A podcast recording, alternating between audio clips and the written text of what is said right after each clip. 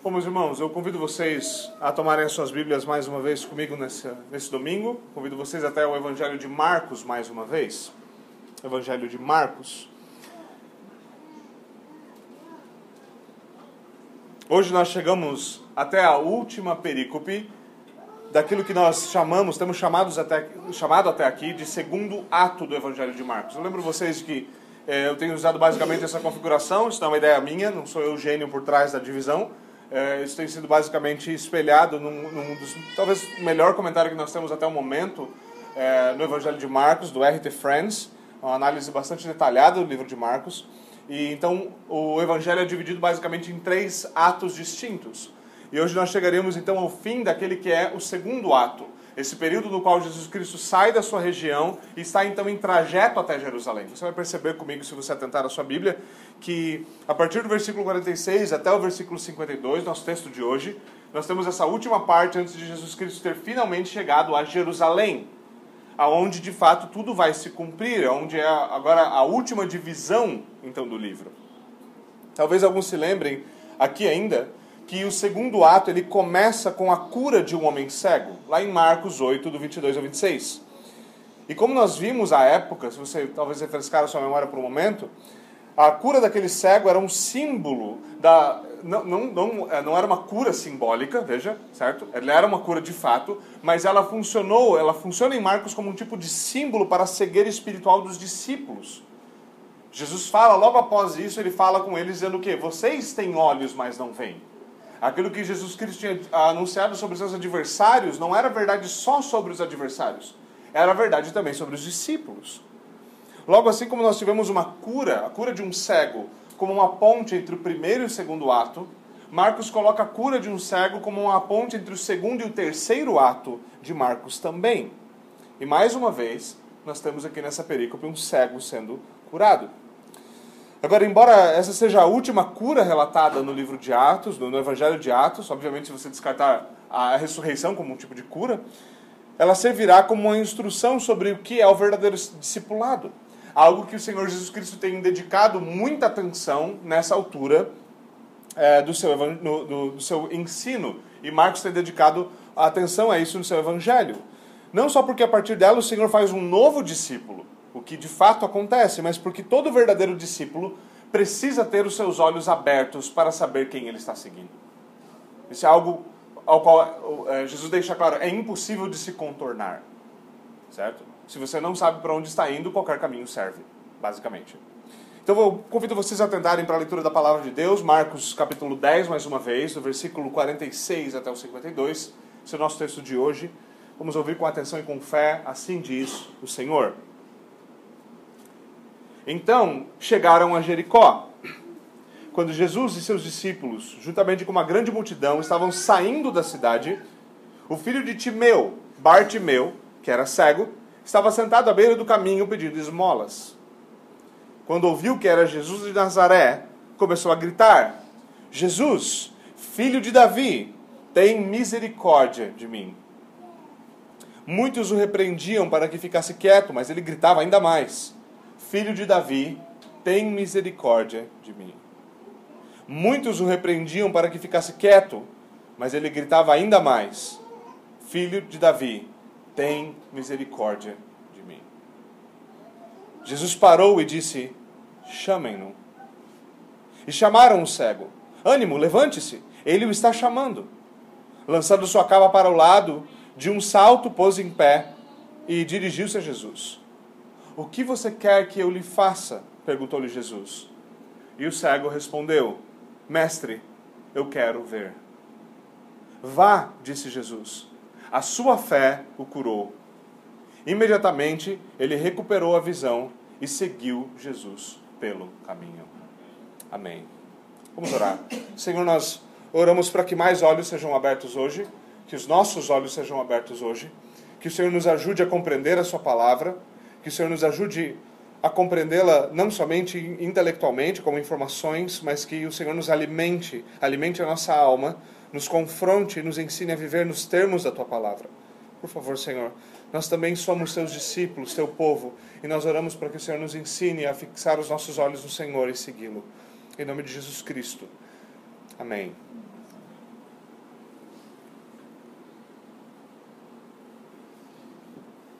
Bom, meus irmãos, mais uma vez Marcos ele começa então a sua narrativa nesse texto, nos dizendo que Jesus estava com seus discípulos e junto dele havia uma grande multidão. Nós já tínhamos pessoas o seguindo na última perícope, mas lembre-se, eles estavam num período de peregrinação para Jerusalém, então é possível que essa caravana tenha aumentado significativamente. Agora Marcos dá uma descrição pontual e diz que essa multidão é grande, bastante gente.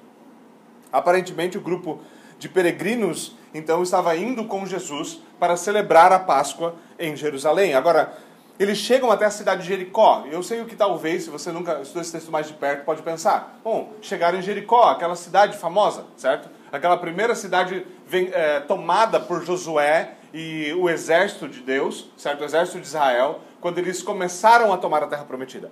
Mas não, não. Essa não é a cidade uh, sobre a qual uh, Josué e o exército marcharam e os muros caíram, onde a prostituta Rabi foi salva. Não é essa mesma cidade, essa era uma outra Jericó. Uma Jericó uh, distinta, então, daquela primeira e famosa cidade do Antigo Testamento. Agora, essa Jericó ela ficava próxima de Jerusalém, cerca de 30 quilômetros.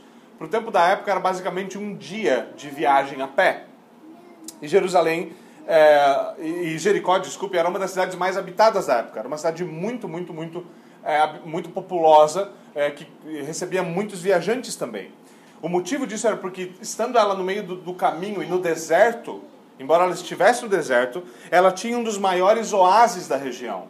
Então não era difícil você ver que lá havia abrigo, havia água, havia descanso, e ali muitas pessoas viviam, numa, numa região obviamente árida, certo? E ali muitas pessoas passavam. E esse então é o cenário da narrativa. Jesus chega a Jericó, e o nosso texto diz que ele está então saindo, pra, saindo de Jericó quando tudo isso acontece. Ah, existem debates sobre o fato de que outros evangelhos narram que a cura aconteceu no começo de Jericó e outro aconteceu ah, no meio de Jericó. E você tem alguns debates sobre isso. Calvino comenta de maneira bastante peculiar quando ele diz que alguns comentaristas parecem fazer acreditar que existiram quatro cegos em Jericó e os quatro foram curados com as mesmas palavras. E realmente não é isso que está acontecendo. Alguns imaginam simplesmente que eh, Lucas, por exemplo, vai dizer que é, ele começou a clamar por misericórdia no começo, da, na entrada da cidade. E à medida que eles estavam na saída da cidade, Jesus estava então só de passagem, certo? Jesus atendeu ele e a cura aconteceu ali. Então é simplesmente uma diferença de narrativa. Agora, de fato, nós não vamos perder tempo com isso hoje, certo? Não que isso não seja de nenhuma forma um debate uh, uh, curioso e talvez muito produtivo de alguma forma, mas esse não é o foco do nosso texto. Marcos nos fala o que aconteceu em Jericó. Marcos não tenta nos explicar essas coisas. Jesus parece estar apenas de passagem, certo? E não é, não é normal pensar que eles talvez tenham passado por Jericó para pegar suprimentos, afinal de contas, agora eles estavam indo para Jerusalém, e de Jericó para Jerusalém eles tinham mais ou menos. A diferença entre a altitude era de mil metros. Eles tinham então de subir mil metros de altitude em apenas 30 quilômetros, em apenas um dia. Então seria, obviamente, a, a jornada à frente era certamente muito exaustiva. Então, quando eles estavam saindo dessa cidade, à beira do caminho estava ali um cego pedindo esmolas.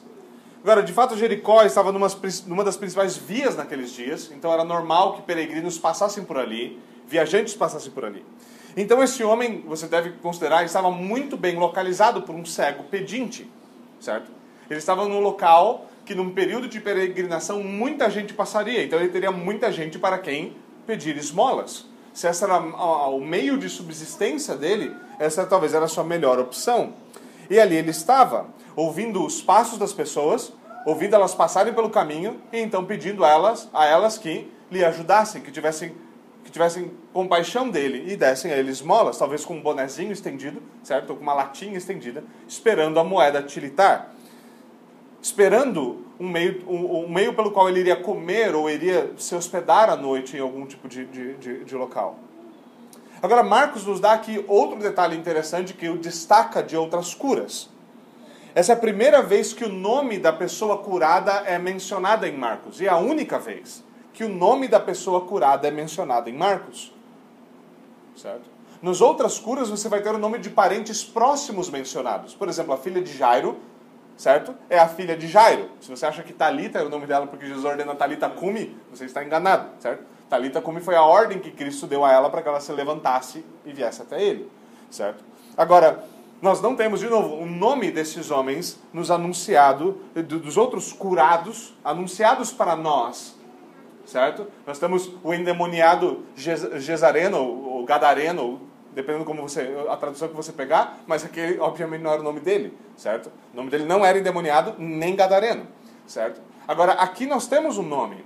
Ele é chamado claramente de Bartimeu. E obviamente às vezes nós podemos nós perguntamos por que esse nome foi recordado. Uma das possibilidades é que Bartimeu após após esse evento, ele tenha seguido Jesus tenha ficado conhecido entre as igrejas do Novo Testamento. Então, quando Marcos falava, o Bartimeu, foi com o Bartimeu que isso aqui aconteceu. As pessoas falavam, ah, é a história do Bartimeu. Certo? Essa é uma das, das claras possibilidades. Agora, Marcos ele, ele toma um pequeno tempo, um pequeno tempo, explicando o sentido do nome Bartimeu. E ele diz que Bartimeu quer dizer o quê? Filho de Timeu, certo? E nós devemos lembrar aqui um comentário que eu fiz há muito tempo nessa exposição, que é que Marcos escreve esse evangelho com um foco mais nos gentios. Por isso você tem várias coisas próprias do judeu sendo explicadas ao longo do livro. E essa é uma dessas instâncias. Um judeu ouviria Bartimeu e saberia na hora que Bartimeu era o filho do Timeu.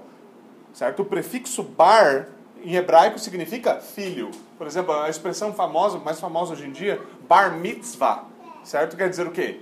Filho da aliança, certo? Filho do pacto, certo?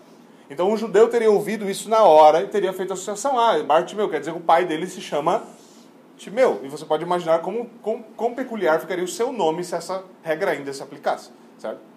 É bem esquisito, obviamente. Agora, de novo, Marcos anuncia esse nome, nos explica que é esse o homem que é curado por Jesus Cristo. Esse era o cego, o pedinte que estava sentado à beira do caminho na cidade de Jericó. Agora, o versículo 47 nos fala o quê? Que esse pedinte ouviu que era Jesus de Nazaré.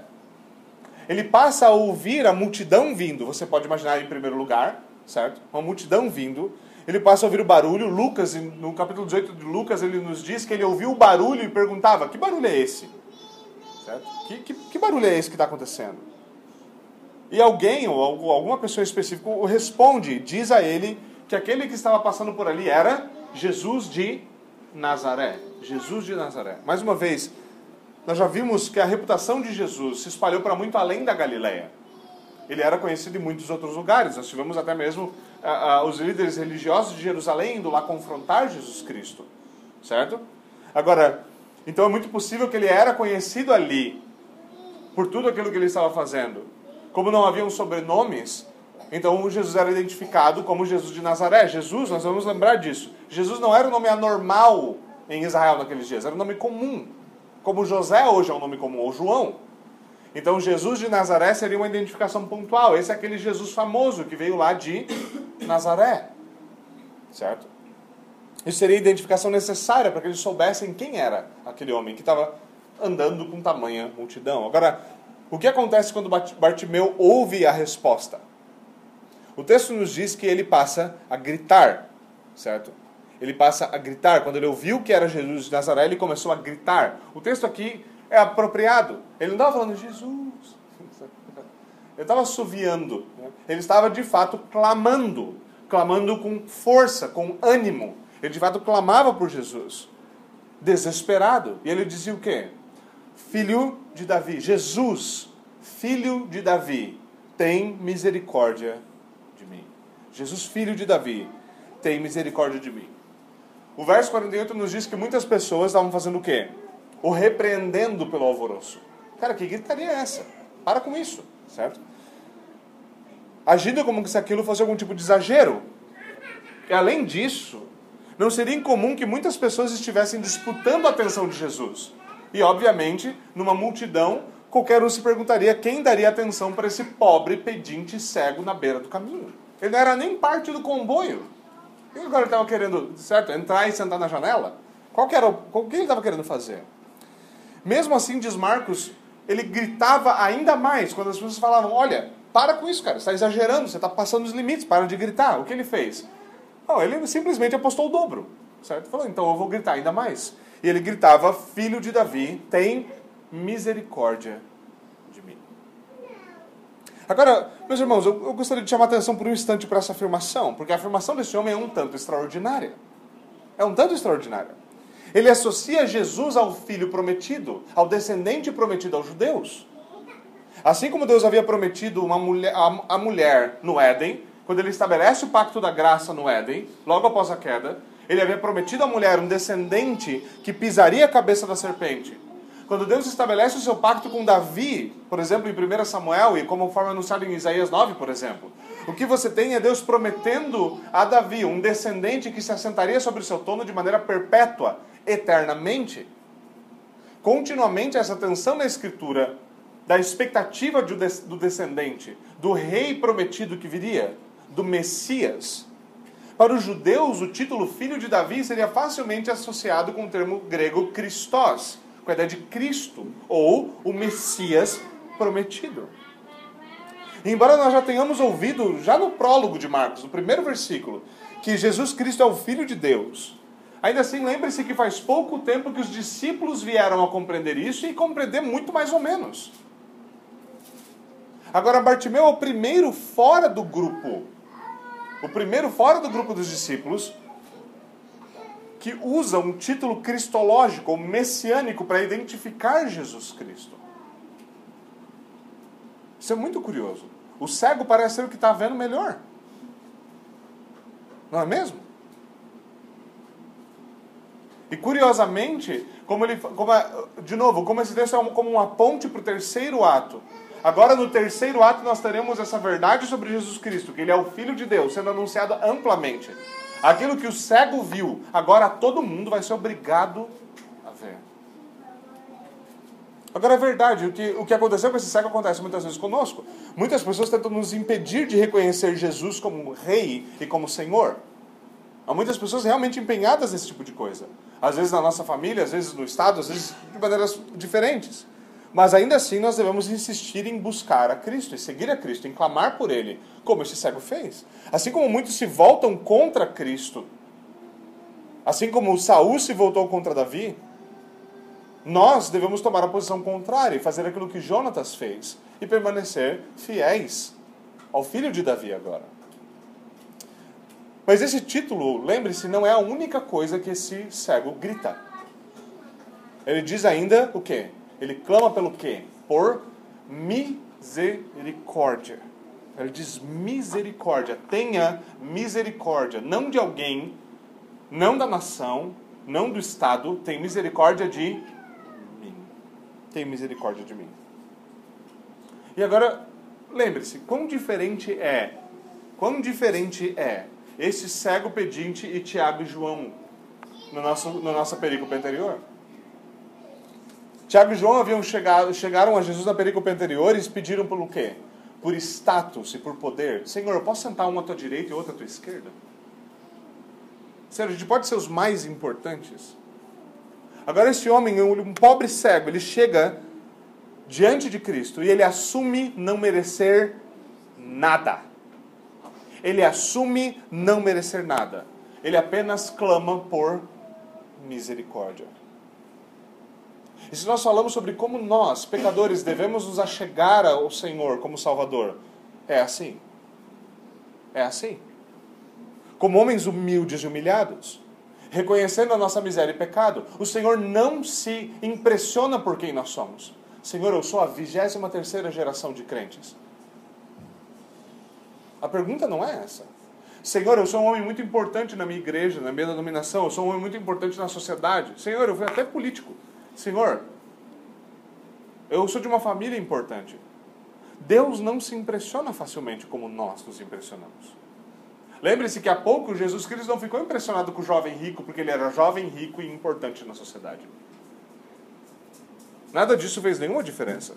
E isso deveria ajudar muito a moldar a mentalidade da igreja sobre como ela trata esse tipo de coisa. Porque infelizmente a igreja se comporta hoje como o mundo. Se alguém é importante para o mundo, é importante para a igreja. E a igreja muitas vezes negligencia aqueles que deveriam estar sob seus cuidados para prestar atenção naqueles que parecem ser importantes e na verdade nem são. Nem são. Lembrem-se, o que Jesus tem insistido aqui: os valores do reino de Deus não são os valores do mundo, eles são distintos. Nós devemos chegar, todos devem se chegar a Jesus dessa forma, clamando por misericórdia, por misericórdia. Essa é a maneira como nós devemos nos relacionar com Deus. É a maneira como nós adentramos o reino. Se nós imaginamos carecer de algo que não a misericórdia de Deus, nós estamos muito enganados. Se nós achamos que nós merecemos a misericórdia, se por algum momento nós imaginamos que qualquer coisa na vida cristã se dá por merecimento, que nós temos certos direitos, que Deus nos deve algo, então nós não compreendemos absolutamente nada sobre o Evangelho de Jesus Cristo. Se você imagina que Deus lhe deve perdão, que Deus lhe deve alegria, que Deus lhe deve coisas, você não entendeu o Evangelho. Porque o Evangelho nos diz que nós devemos tudo e Ele pagou a conta gratuitamente. E que porque Ele é misericordioso e nós repousamos em Sua misericórdia, o Evangelho é a boa notícia de que nós não vamos, merecer, não vamos receber aquilo que nós verdadeiramente merecemos a justiça de Deus. Porque Cristo a recebeu em nosso lugar. Porque Ele morreu em nosso lugar para satisfazer essa justiça, para que nós pudéssemos compreender o que é verdadeira misericórdia. Isso está no cerne do Evangelho. E nós devemos nos aperceber que esse é o clamor genuíno daquele que busca por Cristo. Senhor, tem misericórdia de mim. Aqui, quão diferente ele é do jovem rico que fala: Senhor, o que eu devo fazer para herdar a vida eterna? E ele chega: Senhor, só tenha misericórdia de mim. Tenha misericórdia de mim. Nós devemos deixar que essa, essa, esse raciocínio, essa mentalidade de misericórdia molde a nossa mente. Não só apenas sobre a salvação, mas sobre tudo. O Senhor nos deu tudo o que nós temos. O que nós temos que nós não tenhamos recebido de graça. Você fala, mas eu trabalhei duro o mês inteiro para ganhar meu salário, pastor. Né? E você acha que quem que é o seu patrão? Você acha que quem sustenta os seus meios? Você acha que tem, quem lhe sustenta os pulmões para que você consiga trabalhar? Ou os braços para que você tenha força? O que seria de você se Deus suspendesse todo o seu sustento por 10 minutos? Como disse Thomas Watson, um grande puritano, a cada vez que nós inspiramos, nós tragamos misericórdia é algo inescapável. Inescapável. Agora, nesse primeiro passo, nesses primeiros versículos, nós temos então o cego buscando por Jesus, clamando por Jesus.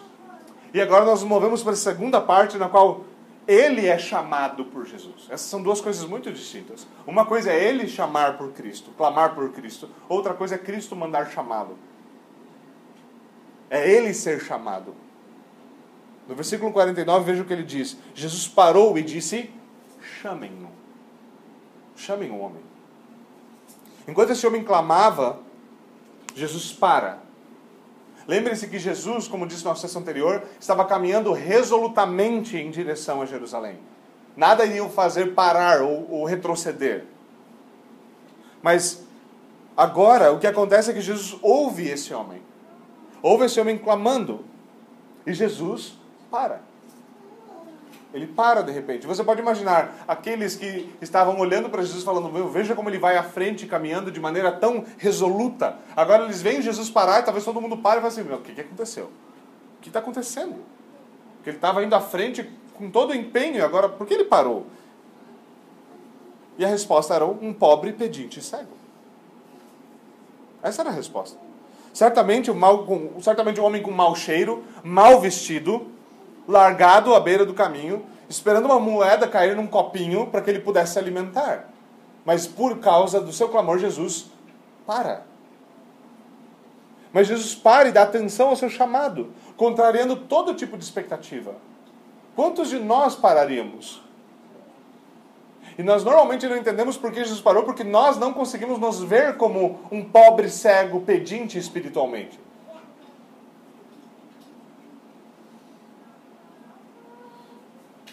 Quem de nós nos imagina tão baixos, não é mesmo? Ainda assim, contrariando as expectativas naturais dos discípulos e das demais pessoas, o que ele faz? Jesus para e dá atenção a esse homem. Jesus dá uma ordem, ele diz: chamem o homem. E aqui, é, é no que acontece aqui que nós entendemos aonde está a nossa redenção. É quando Jesus nos chama para abrir os nossos olhos que redenção verdadeiramente acontece. Não quando nós clamamos por misericórdia, mas quando Ele exerce misericórdia. Quando ele nos chama da morte para a vida. Note aqui Jesus dá uma ordem. Ele faz uso da sua autoridade, mas ele o faz para o benefício daquele homem. Conforme o próprio Cristo está ensinando que a autoridade deve ser usada. E a nossa salvação depende exclusivamente disso de Cristo exercer a sua autoridade para nos libertar da nossa cegueira espiritual e do nosso pecado.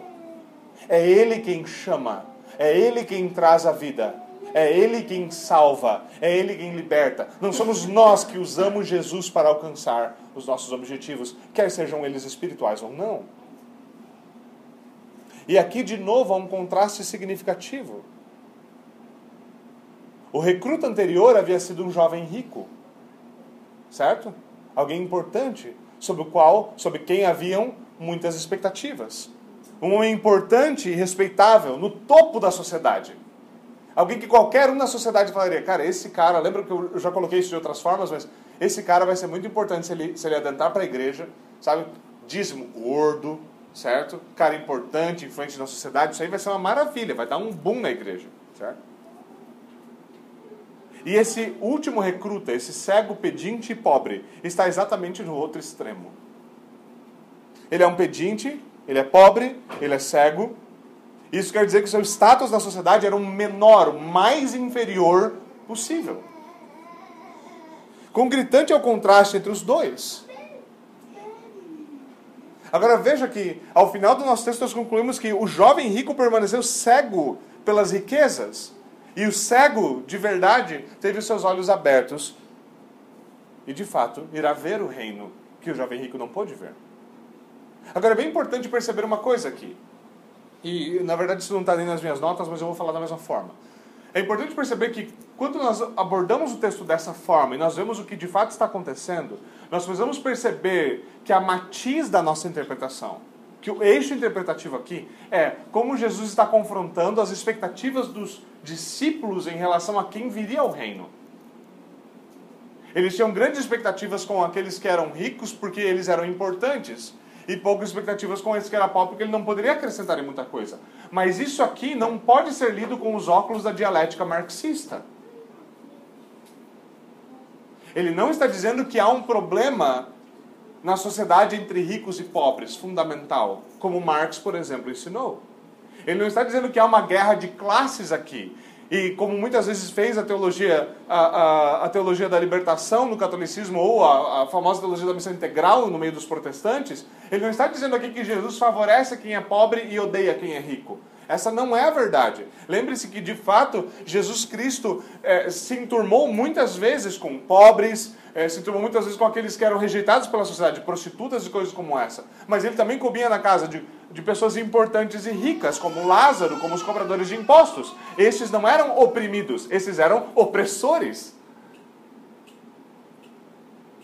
Isso ainda está lá. Então, quando nós lemos esse texto por essa forma, nós não estamos dizendo que a, a nobreza no simples fato de ser pobre. Não é isso. Não é esse o ponto. O ponto é que as nossas expectativas, os nossos valores, a nossa avaliação deve ser estar de acordo com a lei de Deus, de acordo com a palavra de Deus. Nós não podemos confundir a nossa idolatria ao dinheiro, a importância na sociedade, a nossa idolatria ao poder, ao luxo, com os valores do reino. E isso vai nos levar a abandonar qualquer tipo de pietista que vai dizer que luxo ou dinheiro são coisas pecaminosas por si só, porque elas não são. Elas não são. Lembre-se que o Novo Céu e Nova Terra são cantados para nós em termos bem vívidos, dizendo que as ruas são feitas de ouro. Os portões são de pérola. E acredite, não é uma linguagem estritamente literal. Pode ter calma. Mas mostra-nos o tipo de, tipo de beleza que será a nova criação. Agora, tendo dito isto, Jesus demonstra, demonstra aqui, ele está demonstrando aqui de maneira visível quais são os valores sobre os quais ele tem falado tanto nesse último capítulo. Sobre a ideia de que nós devemos receber aqueles que são que de fato são rejeitados. Seu ensino se torna palpável aqui. Lembre-se, em 9,35 ele nos exortou a não buscarmos por status e poder. Lembre-se que no, na última perícope ele não diz que posições de governo ou de autoridade não existem Elas existem. A diferença é que aqueles que as tomam no reino de Deus são aqueles que servem, não aqueles que oprimem. São coisas diferentes. Alguns tentam ir por um tipo de anarquia esquisita e dizer que elas não existem. Jesus jamais nega que existe um lugar à sua esquerda e um lugar à sua direita. Ele só diz que não é daquele jeito que se obtém esses lugares. É algo bem diferente. Ele diz também que nós devemos receber aqueles que são humildes. Tiago nos explica que isso quer dizer que nós não podemos fazer acepção de pessoas. E ele nos disse isso em 10 e 14. Ele nos disse que muitos dos primeiros serão os últimos, em 10 e 31. E que os importantes são os que servem, não os que mandam, em 10 e 43. Agora Jesus recebe esse homem, que é o menor em status. Ele serve esse homem, o curando. E esse homem entra no reino primeiro do que muitos que eram primeiro nos reinos e nos valores do mundo. O ensino de Cristo é visivelmente apresentado, é palpável a essa altura do campeonato. Então, os que estavam ao redor, eles obedecem a Jesus Cristo, Jesus manda chamar o homem, e eles não apenas chamam o cego, mas agora eles incentivam o cego a responder o chamado de Cristo. Eles dizem: ânimo, Bartimeu, ânimo. Vamos lá, cara, levanta, levante-se. Jesus está chamando você. E o que acontece então no versículo 50? Ele lança sua capa para o lado, ele se põe de pé num salto e dirige-se até Jesus. Essa linguagem você deve perceber quão vívida ela é, quão descritiva ela é. Ela não é tomada de sentido espiritual ou algo assim, mas ela demonstra a resposta desse homem. É muito curioso. Essa é uma descrição realmente vívida. Ele diz que essa capa é lançada para o lado, ele dá um pulo, se põe de pé e ele vai de imediato em direção a Jesus Cristo. Uma vez tendo sido chamado por Jesus, agora ele deixa de lado todo e qualquer impedimento. Ele não espera, ele não atrasa. Jesus chamou a resposta imediata. Ele vai em direção daquele que o está chamando. Agora é muito importante perceber algo aqui entre essa vinda do homem cego até Jesus Cristo. Note que não é suficiente reconhecer Jesus Cristo. Não é suficiente reconhecer Jesus Cristo. O jovem rico também reconheceu Jesus como alguém importante e o saudou como? Bom mestre. E o cego reconhece ele da mesma forma, filho de Davi. Ambos vieram até Jesus. Ambos vieram com seus pedidos. Ambos vieram com as suas perguntas. Não é incomum, até mesmo nos dias de hoje, pessoas reconhecerem os benefícios da religião ou dizerem que Jesus é bom. Não é incomum as pessoas buscarem a igreja por causa de benefícios próprios. Elas querem melhorar seu casamento, consertar seus filhos, vencer seus medos ou melhorar sua autoestima, qualquer coisa assim. Contudo, nada disso é suficiente. De fato, é necessário vir até Cristo como esses homens vieram, mas é necessário que Ele nos chame. Que Ele nos chame. Pelo seu Espírito Santo por meio do Evangelho de Jesus Cristo, para que nós possamos verdadeiramente vir. E mais do que isso, vir e nos entregar a Ele. Quando isso acontece, então, nós nos tornamos verdadeiramente seguidores de Jesus Cristo. Você pode dizer que, na verdade, Jesus chamou a ambos os homens, certo? Ele chamou o jovem rico. E o chamado para o jovem rico, na verdade, foi muito explícito, não foi? Ele disse: Deixe tudo, dá tudo que você tem, deixe tudo isso e me siga. E chamada é gritante. Mas lembre que a Escritura nos diz: muitos são chamados, mas poucos são escolhidos. Uma coisa é ser chamado externamente. E Jesus chama todos externamente, dizendo: Vinde a mim, vós que estáis cansados e sobrecarregados, eu lhes darei descanso. Mas é necessário que Ele abra o nosso coração, que Ele nos chame internamente pelo Espírito que ele faça a voz do bom pastor ser ouvida. E então ele nos garante: as minhas ovelhas ouvem a minha voz e elas me seguem. João 10, 27. Quando elas ouvem, então elas vêm até Cristo. Elas vêm prontas até Cristo. Elas vêm em arrependimento e fé até Jesus Cristo. E desses que vêm, Jesus promete: eu nenhum deles, nenhum deles eu lançarei isso nos ajuda a compreender por que duas pessoas respondem de forma tão diferente à mesma pregação do Evangelho. E também nos ajuda a atentar para como nós temos recebido o ministério da palavra. Nós bradamos ser protestantes, reformados. Nós temos irmãos luteranos aqui hoje, inclusive. Todos nós, à época, no período da reforma, todos nós reunidos ao redor dos importantes, da importante função da palavra de Deus, resgatando a pregação como algo central no, no, no ministério da igreja, como aquilo que deveria ser centrado no culto. E de fato isso é algo importante. Se houve algo que moveu a reforma protestante, foi a pregação da palavra. As duas tradições, os calvinistas como nós, luteranos como, como nossos irmãos, ambos foram liderados e foram à frente por meio de grandes pregadores como Lutero e Calvino.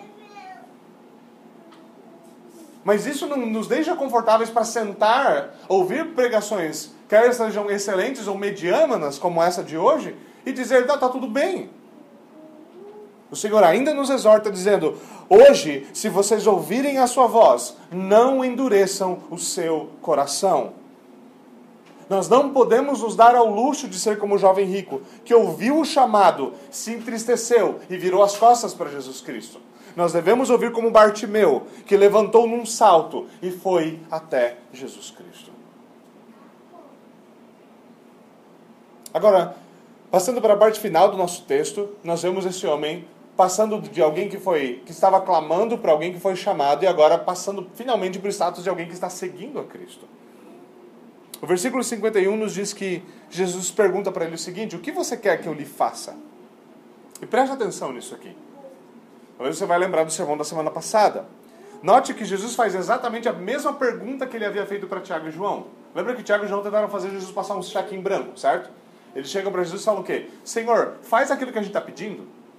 Eles olham para eles e falam assim, mas quem é que vocês querem? O que, que vocês querem que eu faça? Certo? É muito fácil falar, olha, vou pedir uma coisa para você, você, você faz aquilo que eu pedi? Se você falar tá bom, depois, meu amigo, pode vir qualquer coisa. Certo? Qualquer coisa.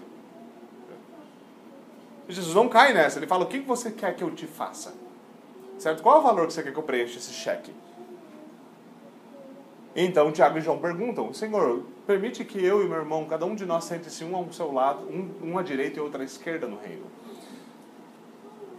Agora é curioso que nessa narrativa, logo imediatamente após a anterior, obviamente, o que acontece é que Jesus volta-se para Bartimeu e fala o quê? Exatamente as mesmas palavras. O que você quer que eu te faça? O que você quer que eu te faça? E a resposta de Bartimeu começa com um termo muitas vezes discutido. Ele chama Jesus aqui de Rabone. Rabone. E não é rabino errado, é uma variação da palavra rabino. E muitas pessoas discutem, teólogos gostam de, de debater isso, e eles argumentam que, alguns argumentam que a Rabone é apenas uma forma distinta de chamar rabino, de falar rabino, certo? Então seria somente isso uma variação de um termo. Outros dizem que o termo Rabone aparece em outros escritos judaicos da época como uma referência à divindade. E você vai perceber que nas suas Bíblias algumas vezes a tradução aparece mestre e outras aparece como Senhor, com letra maiúscula. A ideia era essa, como se ele estivesse atribuindo ao Senhor algum tipo de divindade.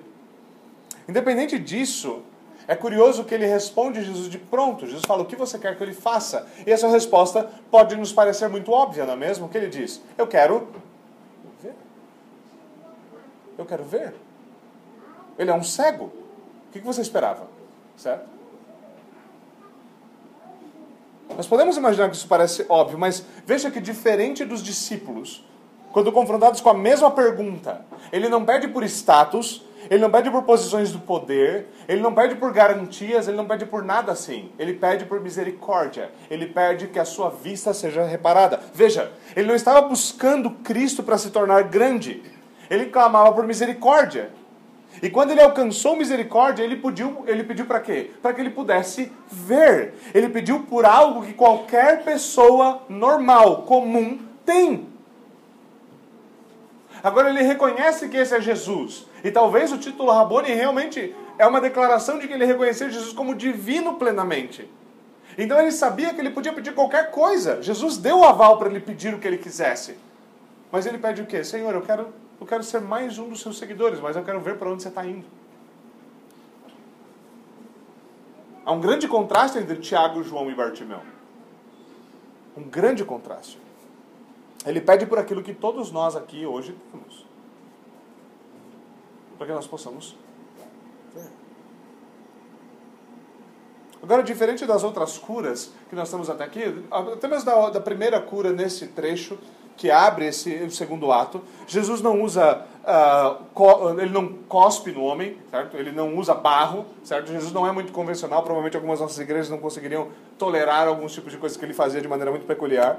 Ele não põe as mãos nele, nem nada parecido. Jesus simplesmente declara a ele o seguinte, veja o último versículo, 20, 52. A sua fé o curou. Agora, você não pode entender isso aqui como se a fé dele tivesse o poder necessário para se autocurar. Isso aqui não é confissão positiva, essa baboseira ridícula que, que, que muitos defendem como confissão positiva. Ele pede a Jesus algo que ele confia que Jesus tem o poder para conceder. E Jesus diz: é concedido. Ele pede aquele que criou olhos pra, pela sua palavra, para que pelo poder da sua palavra ele possa ver novamente. Nós devemos lembrar que constantemente em Marcos, o contexto fundamental de fé é o seguinte: é a confiança prática no poder sobrenatural de Jesus Cristo. E é exatamente isso que acontece. Quando Jesus diz a sua fé o curou, ele quer dizer o quê? Ele confiou no poder sobrenatural de Jesus para restaurar-lhe a visão. Quer ele tenha, é, ele tenha se tornado cego durante sua vida, quer ele tenha nascido cego. Isso é indiferente. Jesus traz a sua vista uh, de volta. O texto nos diz que Bartimeu voltou a ver, ele recuperou a visão imediatamente. Não foi processual. Quando Bartimeu abre os olhos, então, diante dele está todo o seu tesouro. Aquilo pelo qual ele clamava estava diante dele. Cristo é a primeira coisa que os seus olhos veem. Você consegue imaginar isso? Você nunca viu nada. Mas a primeira vez que você abre os olhos na sua vida. Talvez você já tenha visto aqueles vídeos, certo? Que o pessoal ganha uma lente daquelas que, que corrige, uh, corrige uh, dificuldades em ver certos tipos de cores. Ou aqueles vídeos que a pessoa coloca pela primeira vez um, um, um aparelho auditivo ela consegue ouvir. E talvez alguns de vocês tenham derramado até algumas lágrimas sobre isso certo? Vendo aqueles vídeos, eles são realmente emocionantes. Agora você consegue imaginar que esse homem, pela primeira vez que ele abre os seus olhos, ele vê Cristo. E talvez você fale, uau! E pelo que Marcos nos diz, nada mais foi necessário. Agora nós vamos perceber que quando nós abrimos nossos olhos espiritualmente, a primeira coisa que nós vemos é Cristo. E que quando ele voltar em triunfo, todo olho verá Cristo. E aqueles que nele confiam não se envergonharão dele. Como já vimos aqui no segundo ato, o tema do discipulado e dos valores do reino são muito proeminentes. E a cura de Bartimeu nos ajuda a ver algumas coisas com clareza. A cura de Bartimeu nos ajuda a ver. Não ajuda só ele a ver. Agora, ele não precisa mais viver como um pedinte. Veja o que acontece na vida de Bartimeu. Agora ele não precisa viver mais como pedinte. Ele não estava mais limitado pela sua incapacidade de ver. A sua antiga vida chegou ao fim. Agora os seus olhos haviam contemplado aquele para quem toda beleza aponta. Aquele que dá sentido a tudo o que os olhos veem. Ele não tinha um senso de que algo havia sido perdido. Ele não começa a ver e chorar e falar assim: Meu, demorei tanto para ver isso. Agora ele via o seu mestre diante dele e ele sabia para onde tinha que ir. Ele sabia que tudo o que ele visse tinha sentido por causa de Cristo. Porque aquele que criou e sustenta todas as coisas estava diante dele, caminhando para a cruz. Assim como na primeira cura desse, dessa, dessa, é, desse segundo ato, Bartimeu aqui é um símbolo do que acontece quando nós nos tornamos um discípulo de Jesus Cristo. Você veio até Cristo. Você foi tirado das trevas do pecado e agora, pela fé, os seus olhos estão fixos em Cristo. Essa é a vida cristã.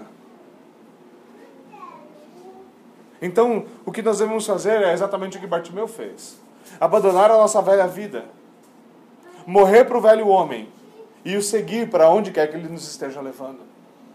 É assim que o nosso texto termina. Bartimeu recupera a visão e então ele segue Jesus pelo caminho. Essa é a verdadeira figura do discipulado.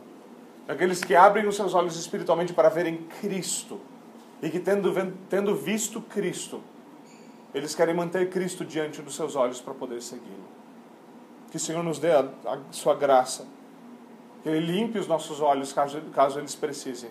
E que Ele nos dê olhos caso eles estejam faltando. Vamos até o Senhor em oração.